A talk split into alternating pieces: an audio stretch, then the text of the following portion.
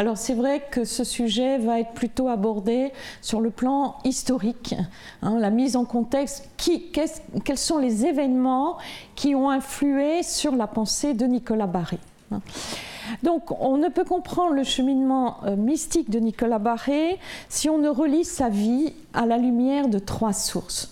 D'abord, l'environnement familial et spirituel de sa jeunesse. Deuxièmement, l'influence du militantisme ligueur qui se propage en France et particulièrement à Amiens durant la première moitié du XVIIe siècle. Et enfin, l'œuvre éducative de Nicolas Barré doit se situer au cœur d'un vaste mouvement d'évangélisation au sein de la France, mais comme vous l'avez dit aussi, euh, au-delà des mers et en particulier au XVIIe siècle au Canada qui ont donc ces trois éléments ont déterminé son itinéraire spirituel et apostolique. L'histoire spirituelle et mystique de ce religieux s'insère aussi dans un XVIIe siècle durant lequel, comme l'écrit Pierre Chaunu, tout le XVIIe cherche Dieu. Et j'ai été intéressée justement par euh, ce qu'écrivait Nicolas Barré à une religieuse. Vous cherchez Dieu, qui ne le chercherait? Il ne faut chercher que lui et ne se rebuter ni lasser de rien, hein, on trouve dans les œuvres complètes. Alors, l'environnement familial et spirituel de sa jeunesse, eh bien, c'est d'abord Amiens. Amiens, ville de marchands, ville d'artisans, c'est la, ville où on fabriquait surtout le velours, si prisé. Euh, en France à cette époque, et c'est un lieu surtout qui connaît un dynamisme religieux en ce XVIIe. Euh, je vous cite simplement, hein, j'étais impressionnée par le nombre de communautés qu'on trouve sur une ville qui n'est pas si étendue que cela.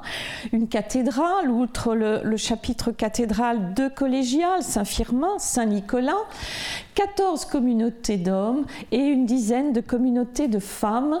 Alors les chiffres varient selon les auteurs, donc je vous donne simplement ce, nom de dizaines, sans compter les confréries de laïcs. Donc une ville où se voit l'expression périodiquement, l'expression collective de cette foi dans les, les, les temps de dévotion et surtout dans les grandes processions.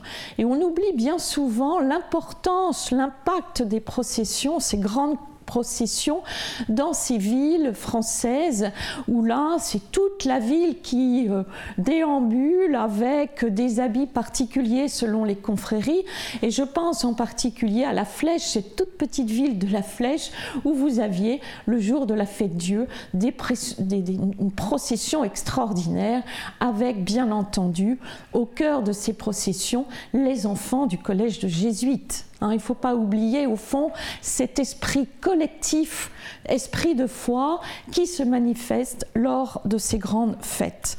Alors, découvrant aussi qui accueille les enfants. Donc il y a déjà hein, une présence euh, enseignante très forte, aussi bien pour les filles, je pense aux Ursulines, aux Visitandines, les filles du Bon Pasteur, les filles de la Charité, et aussi pour les garçons, donc comme je vous l'ai dit, je vais en parler tout à l'heure, le Collège des Jésuites.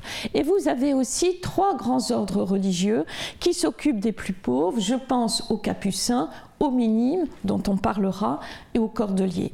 Donc le jeune Nicolas Barré a été fortement marqué par ces dix années passées au collège jésuite d'Amiens, une institution qui comportait alors 1500 élèves, qui offrait un enseignement à une jeunesse dont les origines sociales étaient plus diverses qu'on le dit. Il faut savoir que jusqu'au 18e, les collèges jésuites accueillent des enfants de euh, conditions sociales extrêmement diverses, d'où d'ailleurs hein, la, euh, le reproche que l'on va euh, lancer contre les jésuites au XVIIIe, le reproche de détruire l'ordre social, puisque tout enfant de conditions sociales différentes peut entrer dans ce collège. Hein. et l'enfant est noté au mérite et non à l'appartenance sociale. Hein, D'où, euh, je pense en particulier à un député de, Bretagne, l'enfant était très mauvais, c'était un euh, la hein, pour ne pas le citer, dont l'enfant était mauvais, mais euh, il, il, avait toujours des mauvaises notes mais celui qui était euh, le premier était un enfant d'un artisan. Hein. Donc l'idée de, dénoncer l'ordre social va être une des critiques des jésuites. Et les jésuites, surtout à Amiens, rappellent sans cesse l'image de l'enfant Dieu L'enfant Dieu et donne à Nicolas Barré, euh, futur fondateur des écoles charitables de l'enfant Jésus, ses premiers éléments de doctrine, ses premières pratiques de dévotion. C'est le culte du Christ enfant qui permet d'ailleurs à la réforme bérulienne de tirer parti des sentiments qui s'exprimaient de plus en plus ouvertement dans les classes éclairées où l'enfant recevait davantage d'attention et de tendresse. Donc, il expliquera d'ailleurs beaucoup plus tard dans les statuts et règlements des écoles chrétiennes et charitables du Saint-Enfant Jésus, en prédestinant son fils, non seulement il a voulu qu'il fût homme, mais aussi, qu'il fût un petit enfant. Et donc Nicolas Barré a été aussi imprégné, mais je trouve que dans ses écrits, c'est dit, mais ce n'est pas vraiment expliqué, une dévotion mariale Hein, qui n'est pas réellement, elle est présente, mais elle ne se développe pas comme euh, dans les écrits d'un Grignon de Montfort au XVIIIe. Hein. Euh, mais il faut savoir que dans chaque collège jésuite, il y avait une congrégation mariale à l'intérieur de laquelle les, jeunes, les jeunes euh, scolaires donc développaient toute une, toute une dévotion à la Vierge Marie. Donc on connaît peu de noms de jésuites du collège d'Amiens qui ont euh, peut-être marqué un peu plus euh, le jeune Nicolas Barré, si ce n'est le recteur euh, Jean-Baptiste Saint-Juré, qui a été recteur du collège d'Amiens de 1627 à 1633 et qui était très lié à Gaston de Renty, dont vous avez parlé tout à l'heure. Donc, qui a été Gaston de Renty, un grand responsable de la Compagnie du Saint-Sacrement, donc vous voyez, réseau, hein, donc vous parliez tout à l'heure aussi. Et euh, il va d'ailleurs, hein, ce recteur, écrire la première biographie de Gaston de Renty. Donc, naturellement, cette biographie va se retrouver dans les bibliothèques hein, de ces couvents minimes les années suivantes. Il écrit d'ailleurs comment il faut lire la vie des saints, l'histoire des hommes excellemment vertueux. Nous devons lire regardant ces âmes éminentes de deux côtés, le premier selon le rapport qu'elles ont à Dieu et le second en tant qu'elles en ont à nous. Ainsi, durant sa jeunesse, euh, Nicolas Barré va être aussi imprégné à Amiens par cette réforme catholique, réforme tridentine qui, pardon, qui imprègne la vie de l'Église d'Amiens, conduite par Monseigneur de Comartin jusque dans les années 1652. C'est le temps de la mise en place des écoles, de la formation des prêtres, de l'utilisation du bréviaire, du missel, l'enseignement du catéchisme, on en a parlé tout à l'heure avec le catéchisme du Concile de Trente, de la lutte aussi contre les pratiques et dévotions suspectes pour se recentrer sur le, culte du Sauveur incarné.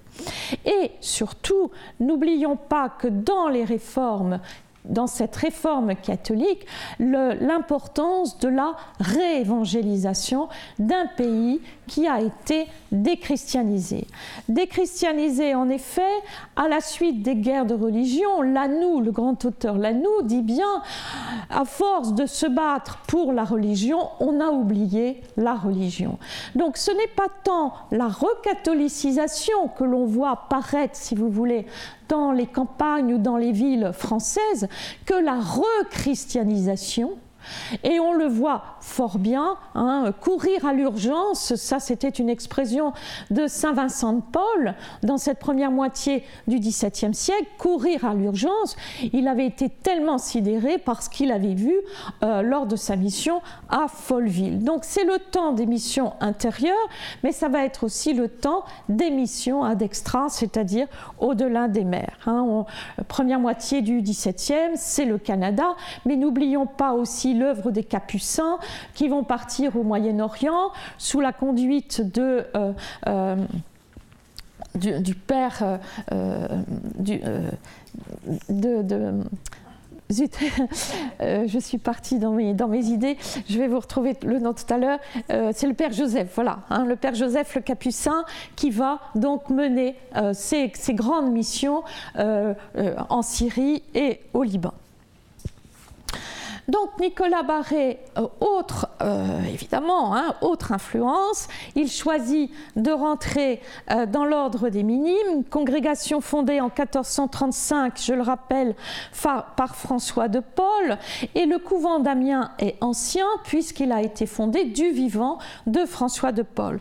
Donc il a une présence très forte dans la cité d'Amiens, et ce qui a marqué les minimes, bien sûr, c'est toute la spiritualité de François de Paul et dont, le, point central, euh, c'est euh, euh, le partage de la souffrance de ceux qui l'approchent, c'est le sens profond de la justice sociale et de la misère du peuple.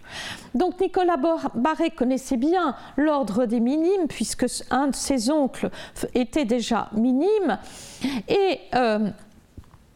Il est intéressé par le but et les moyens employés pour la conversion des pêcheurs qui le fascinaient. Et il choisit les minimes apparemment pour leur charisme, qui est fait de pauvreté, d'humilité, d'amour de Dieu et du prochain, et pour leur vœu de carême perpétuel. Donc cela s'imposa probablement à Nicolas Barré comme la voie royale quand le jeune homme âgé de 19 ans décide d'entrer dans la communauté d'Amiens.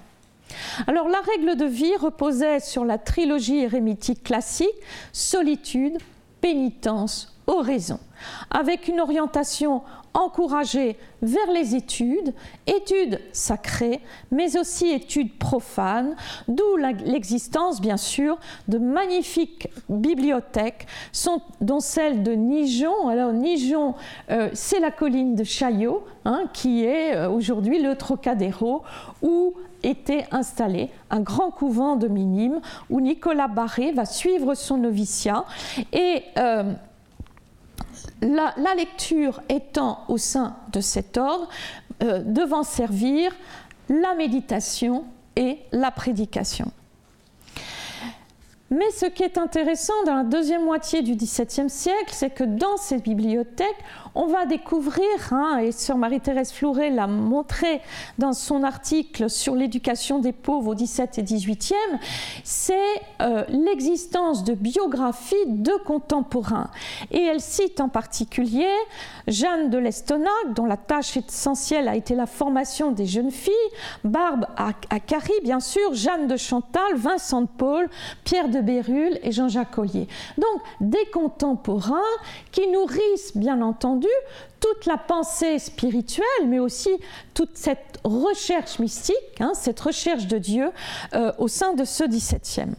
Alors, combien y avait-il de couvents de minimes? J'ai trouvé le chiffre de 150 à peu près, 150 couvents en France en 1673. Et ce charisme des minimes est exprimé dans l'emblème qui orne le fronton de ces établissements, le mot caritas, hein, charitas. Et ça m'a euh, ça m'a titillé parce que euh, je regardais une émission, euh, je ne sais plus comment s'appelle, où l'on visite certaines régions de France, etc. Et la personne qui animait la chose avait vu le mot Charitas au-dessus d'un ancien couvent de minimes qui malheureusement était un hôtel 4 étoiles aujourd'hui. Et elle ne savait absolument pas définir en, disant, ben voyez, c'est joli, c'était sans doute une famille seigneuriale qui habitait là-dedans. Et euh, je me suis dit, c'est quand même terrible l'effondrement, l'ignorance aujourd'hui dans la lecture des symboles. Hein. Et je pense que le gros problème, même dans notre Église, c'est l'ignorance. Hein. l'ignorance de l'histoire et l'ignorance de la lecture de ces symboles qui avaient un sens si fort. Celui qui rentrait, vous comprenez, c'était juste au-dessus de la grande porte d'entrée. Et rentrer dans ce couvent de minimes, c'était déjà recevoir toute la signification de ce grand symbole. Juste un mot, charité.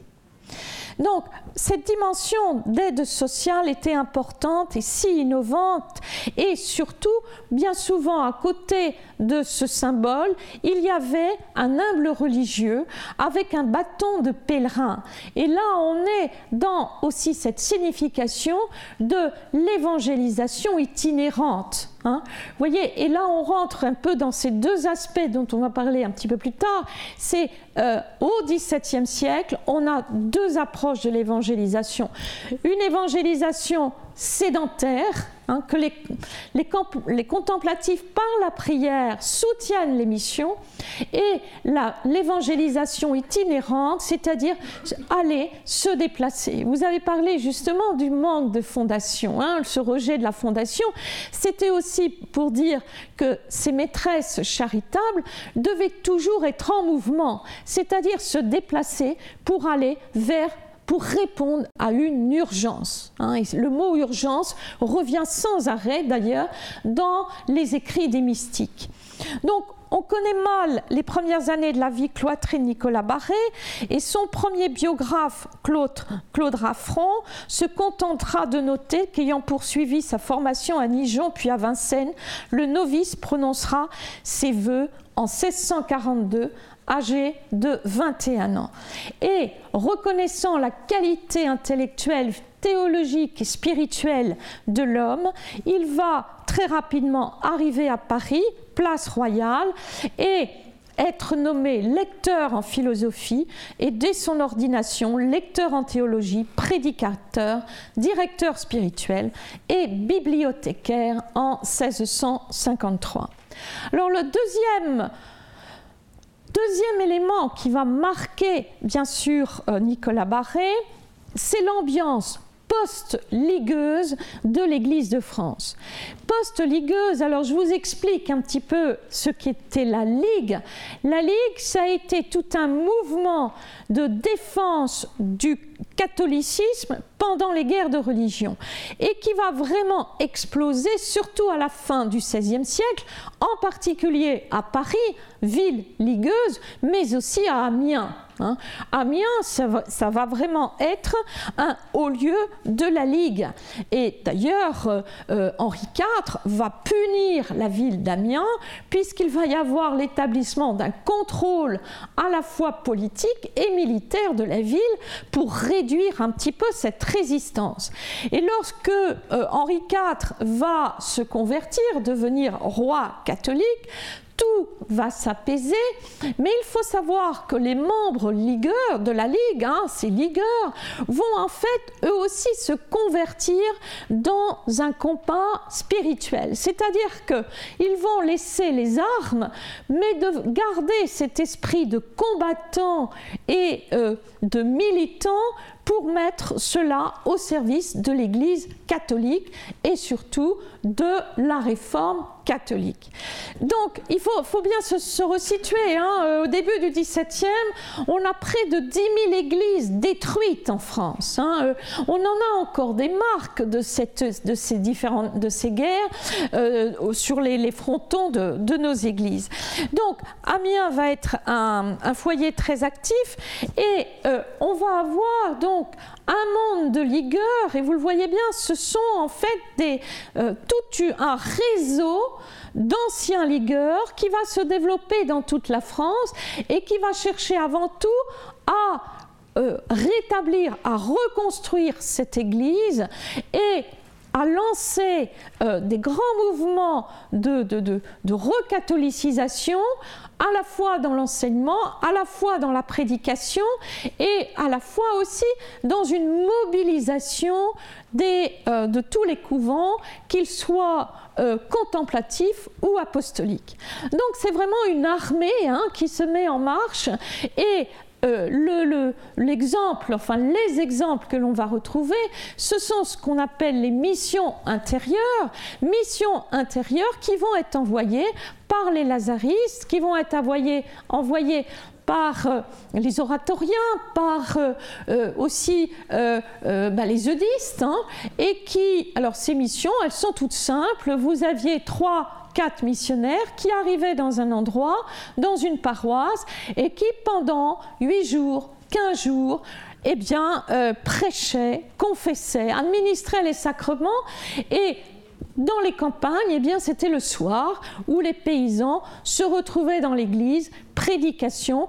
Et vous avez euh, quelques exemples. Hein. je pense au Père Le par exemple, hein, dans le Finistère, qui prêchait en breton et euh, qui avait un discours assez virulent et qui euh, prêchait toujours. Et sur la table, il posait un crâne. Hein. Et donc, au moins, ça, voilà, ça, choquait les, les, braves gens qui étaient là, hein, qui rentraient des champs en leur disant Bientôt vous serez cela. Hein. Et il raconte dans une de ses lettres qu'aussitôt il sautait dans le confessionnal parce qu'il y avait la queue. Hein, Donc, et cette expression de sauter dans le confessionnal euh, montre bien, si vous voulez, cette volonté d'amener les gens à se convertir, à une conversion personnelle. Hein. Et donc, ces mouvements étaient importants et Nicolas Barré va, bien sûr, les minimes vont envoyer aussi des missions et Nicolas Barré va être envoyé, c'est comme cela qu'il va être envoyé à Rouen, hein, et c'est lors d'une mission qu'il va commencer à organiser les, les, écoles. Donc les anciens ligueurs vont avoir un rôle important, et je cite un des grands foyers d'anciens ligueurs, début 17e, qui euh, va jouer un rôle extrêmement important dans ce renouveau. Euh, du catholicisme, mais aussi du christianisme, hein, parce qu'au fond, euh, euh, le XVIIe, c'est le temps aussi de grands théologiens protestants. Donc il y a vraiment une urgence à rechristianiser. Et c'est bien sûr le foyer de Barbe Akari, Madame Akari, qui va dans sa maison accueillir de grands noms, des noms comme François de Sales, justement. François de Sales, donc, qui, va rencontrer un euh, Joseph de la Tremblay, dont je vous ai parlé, le père Joseph, Benoît de Camp Euh, le Capucin, le docteur en Sorbonne André Duval, Michel de Marillac, etc., etc., Bérulle.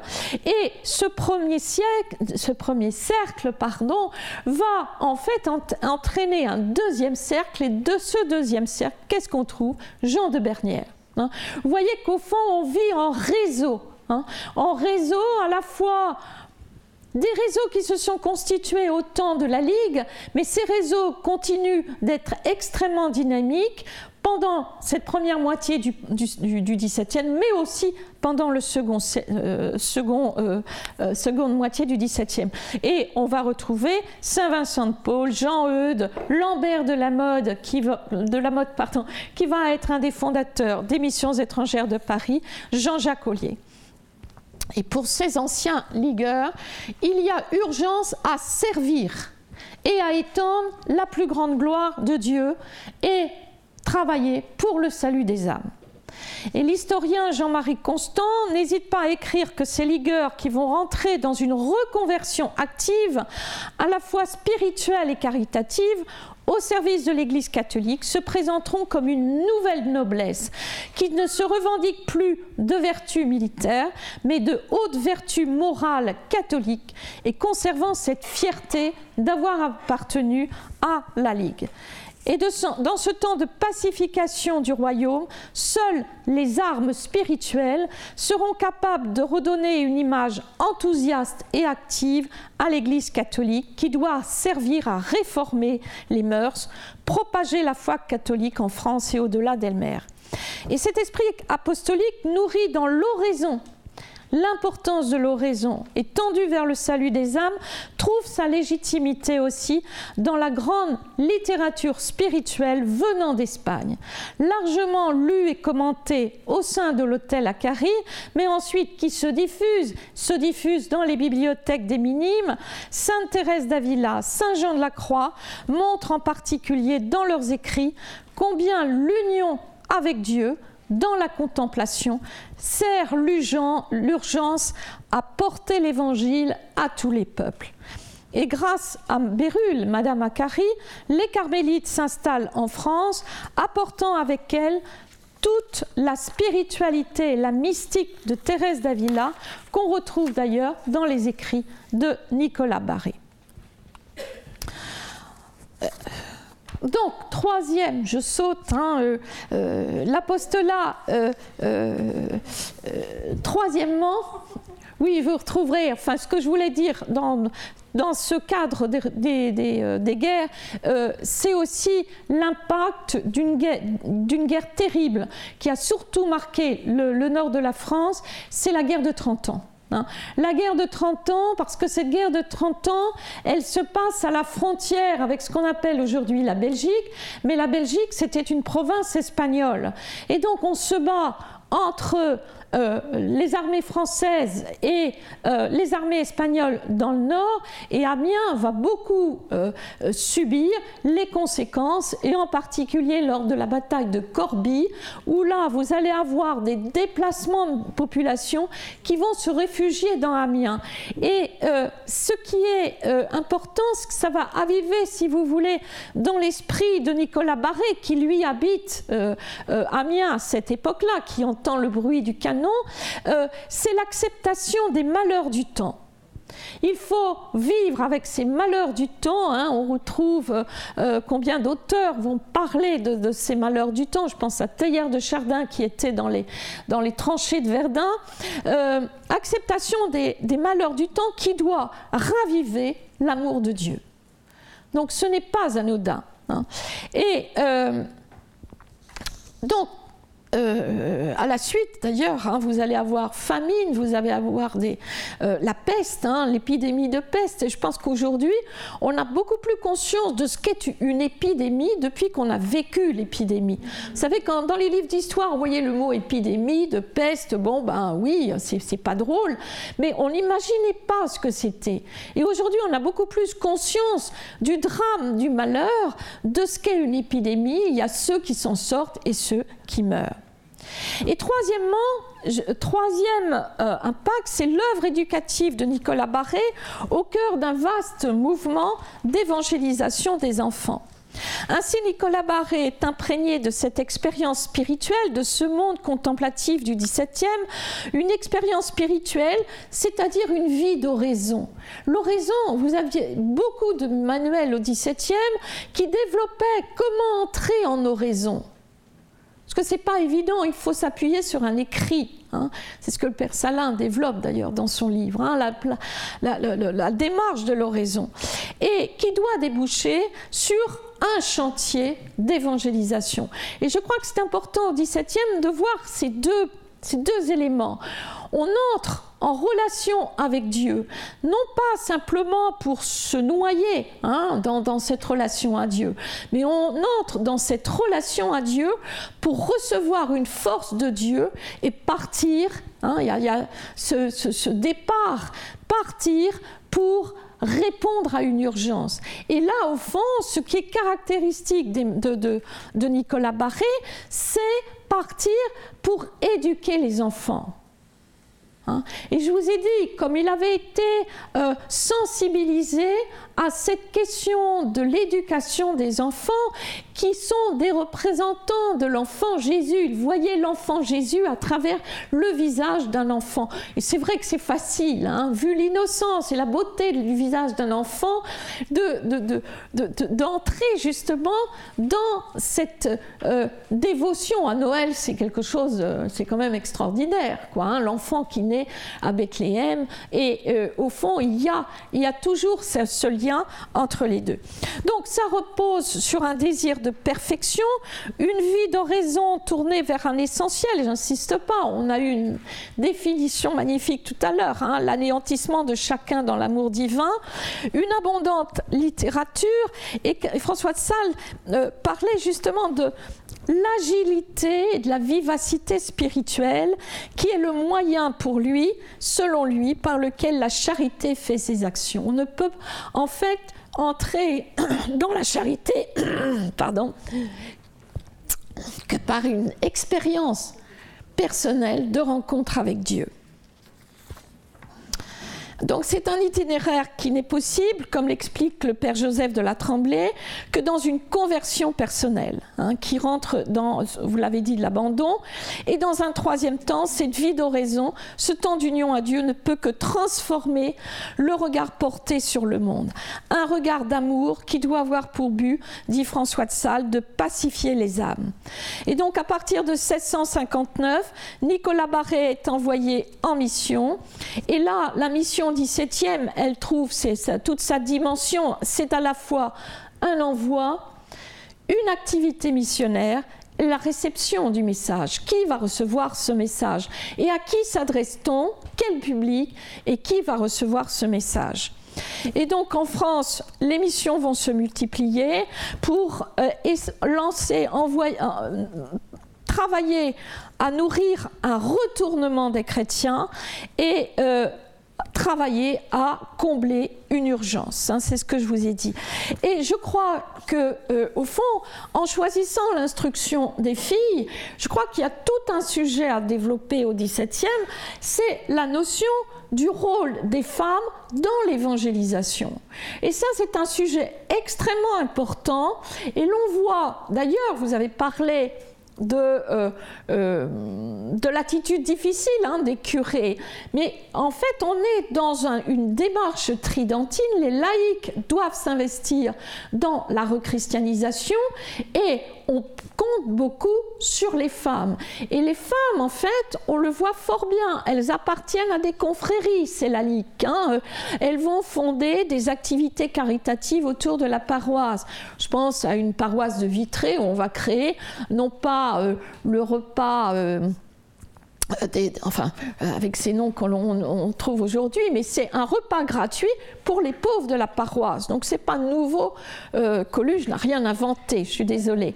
Mais il y a aussi deux aspects dans la mission des femmes. Il y a euh, ce que je vous ai dit tout à l'heure, le soutien à la mission. J'ai travaillé par exemple euh, sur les bénédictines du Calvaire, hein, euh, de Notre-Dame du Calvaire. Il y a juste le, métro aujourd'hui qui nous signale qu'il y avait eu un grand couvent des filles du Calvaire à Paris. Eh bien, ces femmes priaient pour les missions. C'était le Père Joseph qui a été un des fondateurs et qui leur disait, votre objectif, c'est de prier pour les missionnaires. Ils en ont besoin. Et euh, s'intéresse de l'enfant Jésus à la fin du, 19e, elle aussi, elle aura la charge de la mission de deux personnalités, dont le Père Roulant, hein, qui fait partie des missions étrangères de Paris, mais c'est un rôle extrêmement important, rôle missionnaire des contemplatives. Et à côté, vous avez les religieuses apostoliques. Ces religieuses apostoliques qui vont partir, qui vont être dans la rue. Hein, c'est ce pour cela d'ailleurs hein, que euh, euh, euh, Saint Vincent de Paul ne va pas faire l'erreur de François de Sales avec les visitandines qui vont, on va les obliger à la clôture. Là, il va dire, moi, mes filles de la charité, il est hors de question. Elles vont aller dans la rue, elles vont aller travailler dans la rue, elles vont évangéliser. Comment vont-elles évangéliser? Deux points l'enseignement et le soin. Et là, on voit fort bien que euh, avec les maîtresses charitables de Nicolas Barré, on entre dans ce grand mouvement où l'on délègue une activité évangélisatrice aux femmes, avec, bien entendu, en tenant compte, tenant compte pardon, de leur talent. Donc moi je trouve que c'est vraiment important. Et puis deuxièmement, c'est vrai, euh, les, jeunes filles, euh, éduquer les jeunes filles, euh, euh, il n'est pas le premier non plus, puisqu'il y avait Bourdoise, hein, Saint-Nicolas-des-Champs, qui avait fondé à la fois un séminaire et qui avait fondé une petite école pour les jeunes filles. Vous avez Madame de Miramion aussi, hein, qui est dans l'entourage de Richelieu, qui elle aussi, on appelait les Miramionnes, hein, les, les, jeunes femmes qui euh, étaient chargées de l'éducation des jeunes filles. Mais on a pris conscience dans cette phase de rechristianisation du rôle des femmes dans la transmission de la foi au sein de leur famille. Et je pense qu'aujourd'hui, on devrait réfléchir à ça. Hein.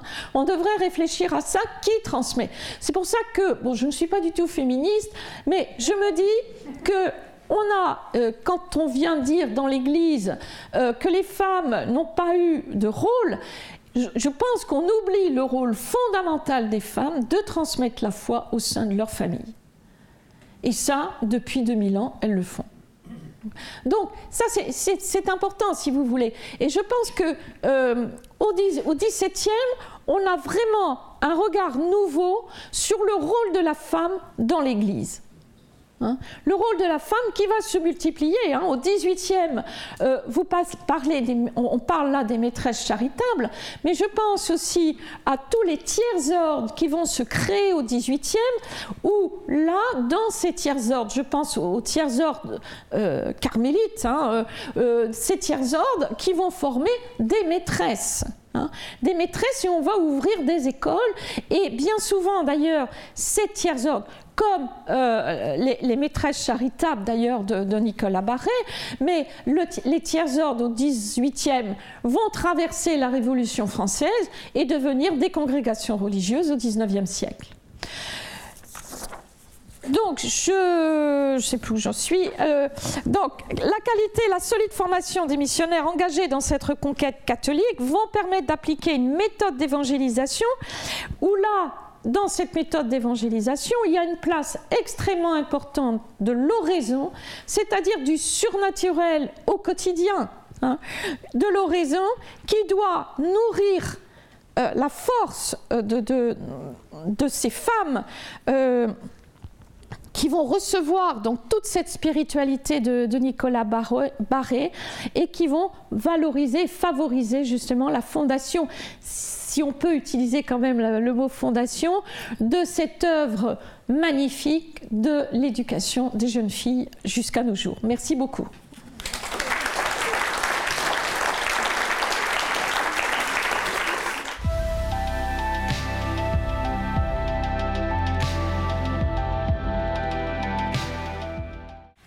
Madame et monsieur, bonjour. Je m'appelle Yuri Kumagai.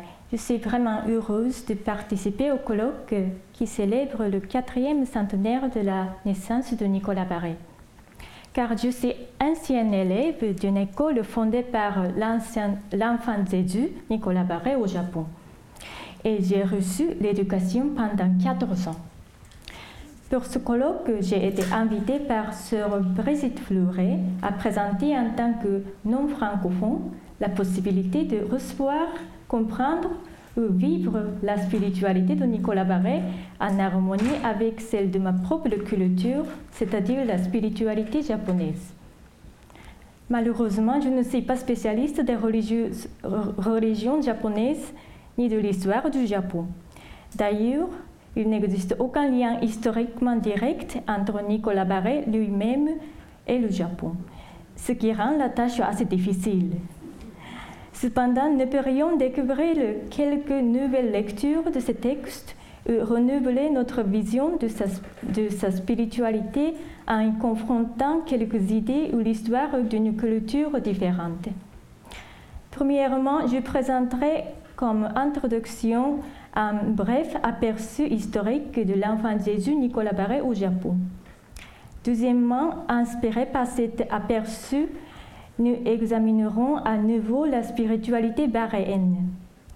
En considérant sa spiritualité, je voudrais révéler à une idée japonaise qui semble y correspondre d'une manière inattendue. Ce qui me semble efficace pour approfondir l'interprétation de sa spiritualité.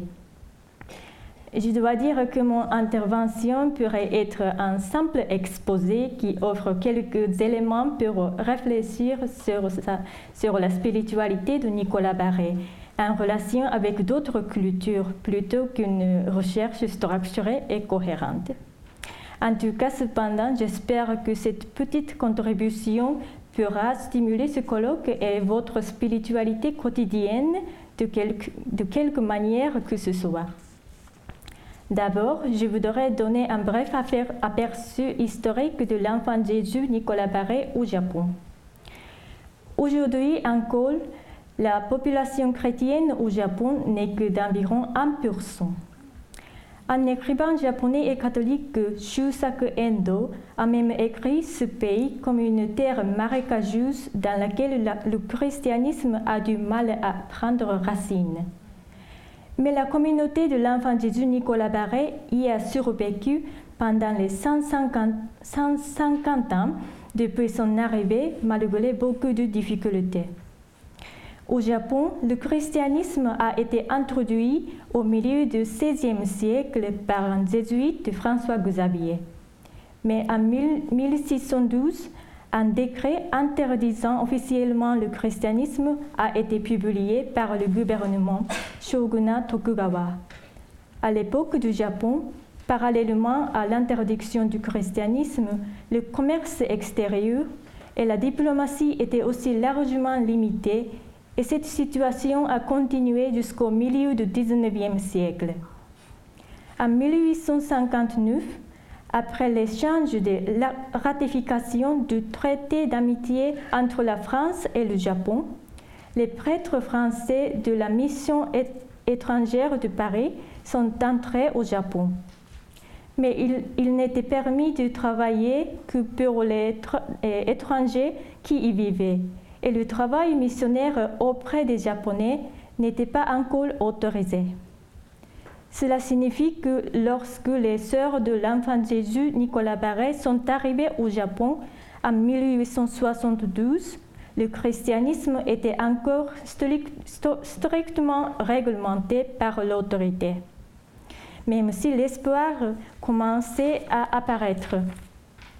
Les sœurs de l'enfant Jésus Nicolas Barret qui y sont arrivées ont été les premières sœurs religieuses chrétiennes au Japon. Mère Sainte Mathilde Raclo et d'autres sœurs, dont trois étaient françaises et une irlandaise. Les sœurs de l'enfant Jésus Nicolas Barret y ont été appelées comme les premières parce que Père Petit-Jean, l'évêque du Japon à l'époque, a voulu qu'elle prenne soin spécifiquement des enfants abandonnés dans la pauvreté. Ainsi, après que les sœurs sont arrivées dans la ville portuelle Yokohama, elles ont entamé leur première tâche, héberger, soigner et éduquer des enfants orphelins, abandonnés et démunis dans leur institution gratuite. En même temps, cependant, répondant à la forte demande autour d'elles, elles ont aussi ouvert une école pas gratuite, qui était un internat. En 1873, un an après l'arrivée au Japon, le travail missionnaire et admission au christianisme pour les Japonais sont enfin autorisés officiellement. Dès lors, en plus des enfants étrangers, les femmes et les enfants japonais commençaient à y venir apprendre le français et l'anglais, etc. L'institution gratuite, elle s'est effondrée lors du grand tremblement de terre de 1923. Bien qu'elle ait été réouverte, elle a été réquisitionnée pendant la guerre du Pacifique et effectivement fermée. En revanche, les écoles payantes se sont développées et répandues. Puisque le Japon, à cette époque, après une longue période de fermeture du pays, s'est dirigé vers la modernisation ou l'occidentalisation, il y avait la croissance de demande pour l'enseignement basé sur la civilisation occidentale, destiné surtout aux personnes des classes supérieures Cependant, à la fin du XIXe siècle, ces écoles missionnaires, y compris celles des protestants, qui avaient prospéré au milieu de l'occidentalisation, ont considérablement eh, diminué devant l'émergence de la tendance nationaliste ou conservatrice. Le christianisme lui-même a aussi diminué au Japon. Malgré cela, l'activité éducative de l'enfant Jésus Nicolas Verret a continué sur diverses formes et différents noms en divers lieux. Elle s'est adaptée aux changements fréquents du système éducatif et des situations sociales et en plus, elle a dû accepter certaines restrictions sur la forme ou le contenu de l'éducation. C'est après la fin de la Seconde Guerre mondiale que les écoles ont finalement eu la permission de dispenser leur éducation de la, manière qu'elles souhaitaient, y compris l'enseignement religieux ou la participation aux rituels chrétiens. Cette année, nous célébrons le quatrième centenaire de la naissance de Nicolas Barré, mais l'année prochaine, nous allons aussi célébrer la 150e année de l'arrivée de sa communauté au Japon. Ce n'est un, un, voyage ni court ni facile.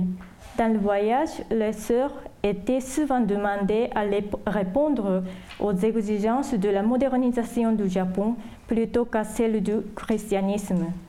De l'autre côté, et en même temps, ils ont face à la montée du nationalisme basé sur euh, l'idéologie que l'empereur était une divinité, ainsi qu'aux difficultés matérielles et à la transformation répétitive du système éducatif.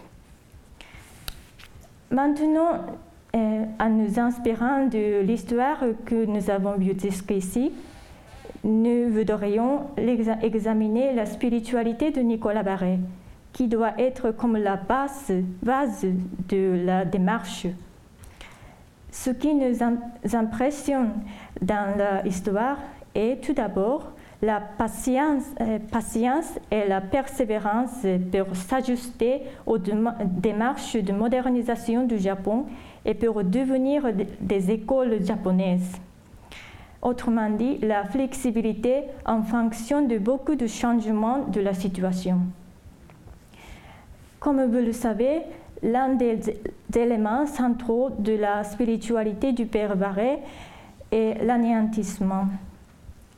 Cette attitude spirituelle consiste à se perdre soi-même en Dieu et à accepter la volonté de Dieu comme si on était en vase. Par là, on peut dire que le travail des sœurs doit être basé sur l'acceptation de la volonté de Dieu et d'abandon total de soi au monde dans lequel cette volonté agit. De fait, les maximes fondamentales du Père Paré disent L'esprit de cet institut est plus particulier et plural qu'on ne s'imagine. On a peut néanmoins juger et connaître quelque chose de ce que fort peu de personnes y entrent beaucoup le décrivent. Il est fondé sur l'abandon et le dégagement universel. Or, toutefois, cet abandon, ce dégagement et cet anéantissement du Barré ce n'est point du tout abstrait, spéculatif ou général, mais plutôt très concret et pratique. Ce qui permet l'attitude d'aller dans un lieu tout étranger, de se donner une fois pour toutes au lieu et aux gens qui s'y trouvent. Son mémoire instructif indique elles ont aussi une dépendance si entière de la supérieure elles sont prêtes au moindre ordre de changer de lieu sans résistance, d'aller indifféremment partout et de s'accommoder autant qu'il est possible. C'est à ce désintéressement qu'on attribue toutes les grâces et les bénédictions que Dieu répand sur l'emploi de ses maîtresses charitables et qui est la véritable cause du progrès et font euh, dans la conversion des âmes. Elles sont encore indifférentes pour toutes sortes de lieux. Elles n'en ont aucun en propre, ni aucune demeure assurée, mais elles vont avec une égale affection partout où on les demande.